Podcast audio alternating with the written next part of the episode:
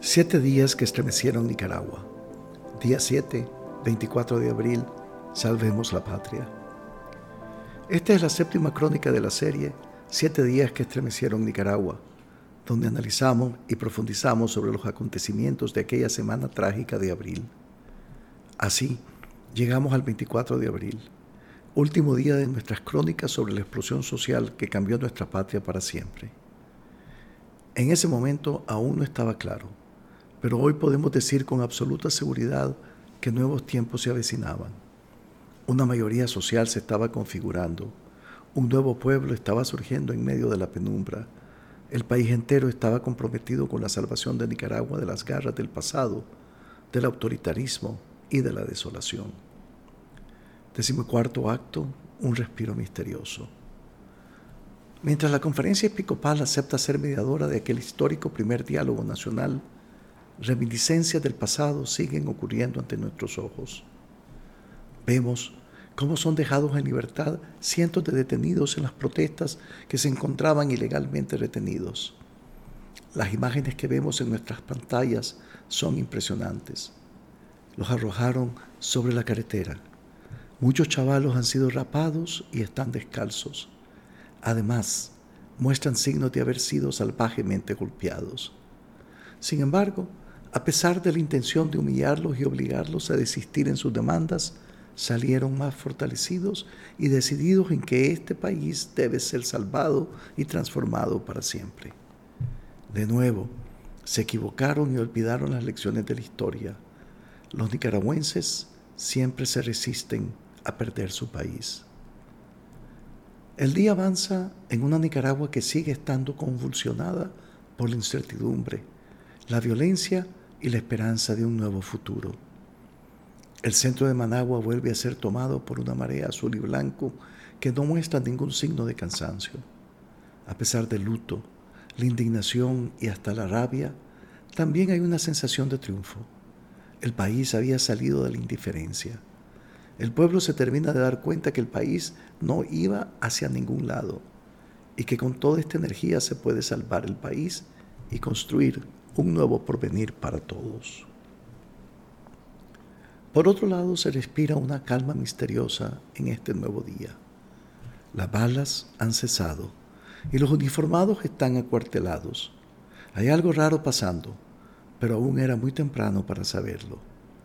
En medio del desasosiego se escucha una voz importante que señala, se debe asegurar que hay investigaciones inmediatas, profundas independientes y transparentes sobre las muertes. Es el alto comisionado de Naciones Unidas para los Derechos Humanos. La comunidad internacional está cada vez más consciente de lo que ocurre, así como los nicaragüenses que están forjando una nueva historia.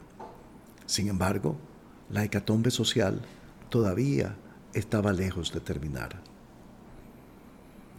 Décimo quinto acto que acaba de pasar. Esa ha sido una pregunta que nos hemos hecho continuamente a lo largo de estos años y que para muchos incluso tiene diferentes respuestas.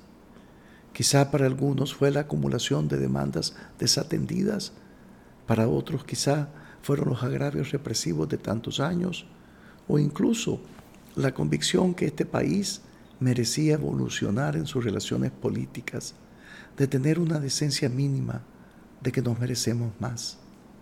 Lo cierto es que para muchos nicaragüenses la forma siempre es también fondo.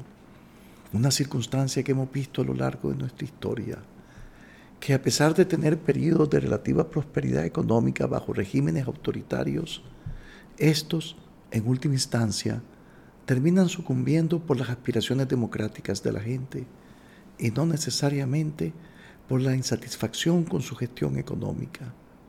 Además, porque no solo de pan vive el hombre, también necesita libertad, justicia y democracia.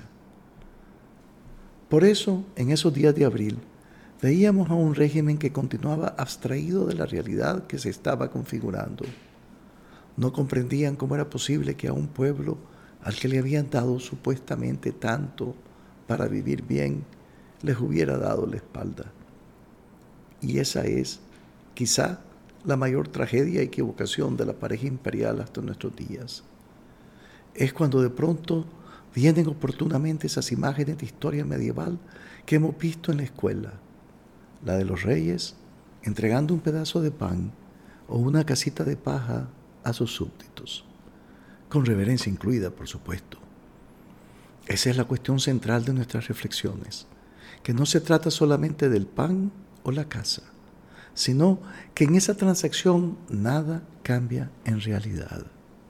Seguimos siendo súbditos de una vieja monarquía del siglo XVI, por lo que la pregunta que nos asalta es, ¿queremos seguir siendo súbditos del rey o realmente merecemos ser ciudadanos del nuevo orden democrático que se aproxima? Sin duda, un nuevo tiempo se acerca, el de la resurrección de los anhelos democráticos que se han acumulado durante tantos años. La salvación de la patria depende del compromiso de todos los nicaragüenses con el futuro. Y aunque el cielo continúe con esos tonos de grises que nos asustan y nos dan desesperanza, por la fuerza de la mayoría tiene que amanecer. Debemos estar a la altura de la responsabilidad histórica que se nos ha encomendado, es decir, salvar Nicaragua de las fauces de la violencia, del subdesarrollo, del pasado, para guiarla hacia un nuevo horizonte que esté a la altura de las exigencias más apremiantes de los nicaragüenses.